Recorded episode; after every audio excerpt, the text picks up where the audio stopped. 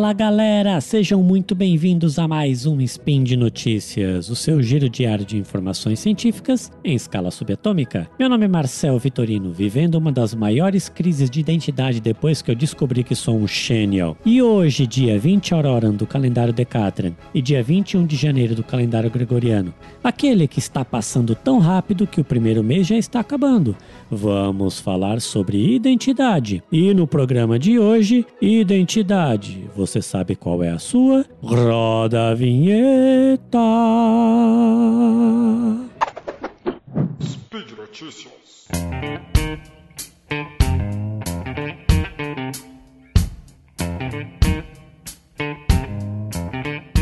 Mesmo sabendo que há muita discórdia entre as pessoas na internet, uma coisa que não podemos negar é o fato de que esses dois últimos anos foram muito peculiares para não dizer outra coisa. Aquele típico momento em nossas vidas que qualquer coisa pode acontecer e nenhuma delas causa tanta surpresa. Nesta fase da minha vida, já bem perto de completar 44 anos de idade, não imaginava que iria viver uma pandemia generalizada e que muitos de nossos governantes não teriam a menor ideia de como lidar com o assunto. Ou sabem lidar, mas fazem questão de fazer o oposto por capricho ou simplesmente por mera imbecilidade. Apesar do caos que a vida de todos nós está, e mesmo me informando sobre como as coisas estão caminhando, as perspectivas de minimização do problema, ou ainda como estamos evoluindo como seres humanos, têm a forte tendência de ter um olhar positivo sobre as coisas. Fomos forçados a nos adaptar a uma situação super complexa e eu tenho conseguido passar mais tempo ao lado das pessoas que eu amo e que são verdadeiramente importantes em minha vida. Ultimamente tenho me deparado com inúmeras situações diferentes das que já tinha vivido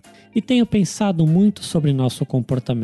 Não apenas como indivíduos, mas também como grupo, como sociedade, tenho chegado a algumas conclusões de que quando estamos com os olhos e todos os outros sentidos abertos para enxergar o que normalmente está escondido, temos muitas revelações importantes. Recentemente estava no escritório, um daqueles momentos inevitáveis mesmo durante a pandemia. E durante as nossas conversas de café, vários assuntos surgiram: política, economia, cinema, trânsito, mulheres, homens, trabalho, filhos, etc. Em um determinado momento, uma das pessoas do grupo estava contando uma história e mencionou o nome de uma outra pessoa envolvida nessa história. Outra pessoa do grupo prontamente perguntou: "Ah, é a fulana diretora do departamento 123 da empresa 456, essa maneira como a pessoa foi identificada me chamou muito a atenção e comecei a refletir o que leva as pessoas a serem identificadas dessa maneira. Tenho muitas recordações da minha infância, dentre elas o fato de que comecei a frequentar a escola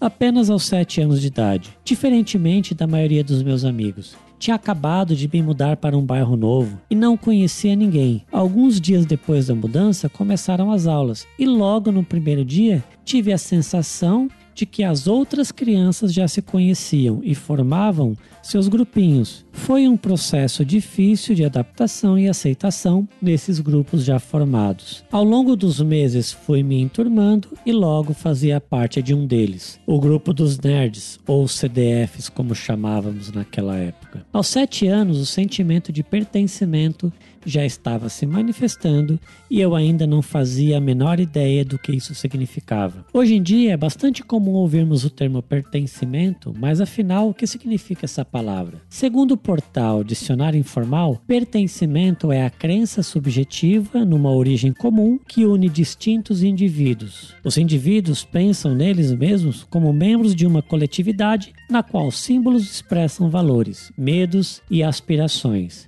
Esse sentimento pode fazer destacar características culturais e raciais. A sensação de pertencimento gera uma necessidade de sentir como pertencentes a um lugar e ao mesmo tempo que esse lugar nos pertence. Assim, acreditamos que podemos e que vale a pena interferir nos rumos desse lugar. Essa sensação é tão intensa que quando não fazemos parte de um determinado grupo que admiramos, buscamos encontrar meios para que sejamos aceitos nele. Não é raro pessoas buscarem entrar nos grupos a qualquer custo, mesmo que isso signifique passar por cima de alguém ou utilizar-se de meios escusos. Também é bastante comum pessoas pessoas ficarem com depressão, simplesmente por não fazer parte de um determinado grupo tão desejado. Usar uma roupa de marca nos coloca como parte do grupo das pessoas que estão na moda. Ter um iPhone nos coloca no grupo de usuários de alta tecnologia. Viajar pelo mundo nos coloca no grupo de pessoas que já tiveram a oportunidade de conhecer outras culturas. Assistir a séries da Netflix ou da HBO nos coloca no grupo das pessoas que conhecem sobre House of Cards ou Game of Thrones. Ocupar um cargo de diretoria em uma multinacional nos coloca em um grupo de profissionais ou de seres humanos bem, abre aspas, sucedidos, fecha aspas. No limite máximo da sensação de pertencimento,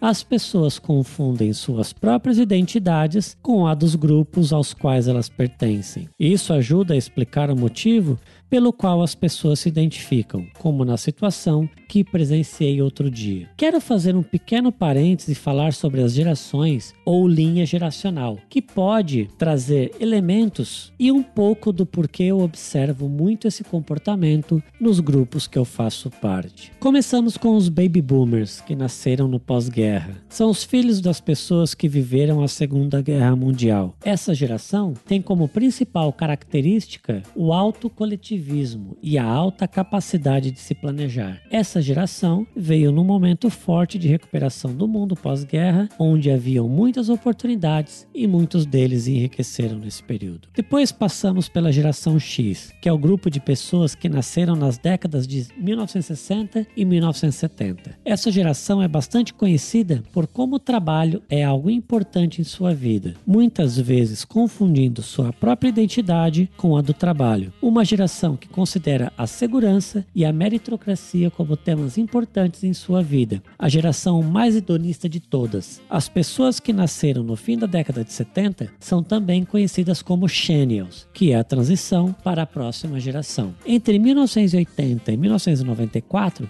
nascem as pessoas da geração Y, que são conhecidas como os diferentões. Será que é por isso que existem muitos hipsters que nasceram nessa época? Esses indivíduos são conhecidos como descolados de um mundo hedonista, onde ter é mais importante e passam a se preocupar muito com as questões socioambientais. Foi a última geração que viveu o um mundo analógico e, com o advento das redes sociais, querem fazer parte de tudo e estar em todos os lugares ao mesmo tempo. A próxima geração é aquela que nasceu entre 1995 e 2010 e tem como principal característica o pragmatismo e um novo sentido de liberdade. Essas pessoas possuem uma fluidez que lhes permitem ter uma subjetividade em relação ao trabalho, não se prendendo a uma profissão específica. Também possuem um forte apreço às imperfeições, fazendo com que seja a geração mais inclusiva. Após 2010, temos a geração Alpha, que ainda são jovens demais para termos informações suficientes e determinarmos características muito marcantes da geração. Para nós seres humanos, é importante que façamos parte de grupos, que pertençamos a algo. Afinal,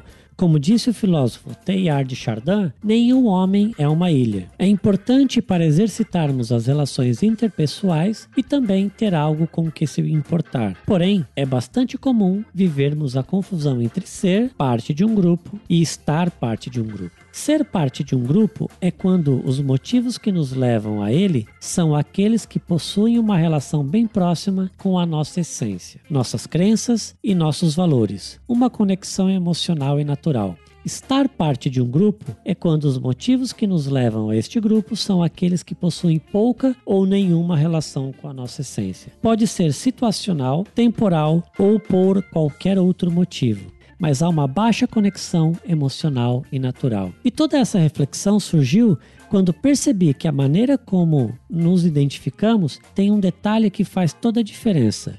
No lugar de usarmos eu sou Ciclano da Silva e sou gerente de assuntos aleatórios da multinacional Assuntos Diversos, a pessoa poderia se identificar como eu sou Ciclano da Silva e estou gerente de assuntos aleatórios da multinacional Assuntos Diversos. O uso do verbo ser é perene, assim como é perene participar de grupos dos quais suas causas fazem parte de nossas crenças, ou fazer parte de tribos que nos permitem ser autênticos sem nenhum tipo de preocupação, preconceito ou receio. Na outra extremidade, o uso do verbo estar é efêmero Assim como é efêmero usar roupas de moda, ter gadgets de última geração ou ocupar cargos importantes ou não em grandes empresas. Talvez o tema das gerações possa explicar as diferenças entre ser e estar, mas o que eu sei de verdade é que meu nome é Marcel Vitorino, sou careca por falta de opção, pai babão, esportista, curioso, nerd, pensador e normalmente digo que sei fazer algumas coisas gostosas quando me aventuro na cozinha. Muito prazer. É isso aí, meus amigos. Por hoje é só. Quero lembrar que os links comentados neste episódio estão no post. Deixe lá seu comentário, elogio, crítica, declaração de amor, afago ou prazer em te conhecer. Lembro ainda que este podcast só é possível acontecer por conta do seu apoio no patronato do SciCast tanto no Patreon quanto no Padrim e também no PicPay. Desejo a todos um excelente dia, um grande abraço e até amanhã!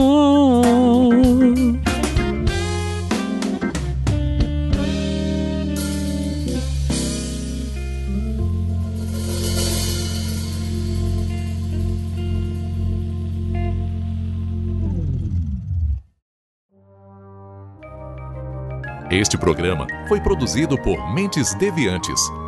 deviante.com.br.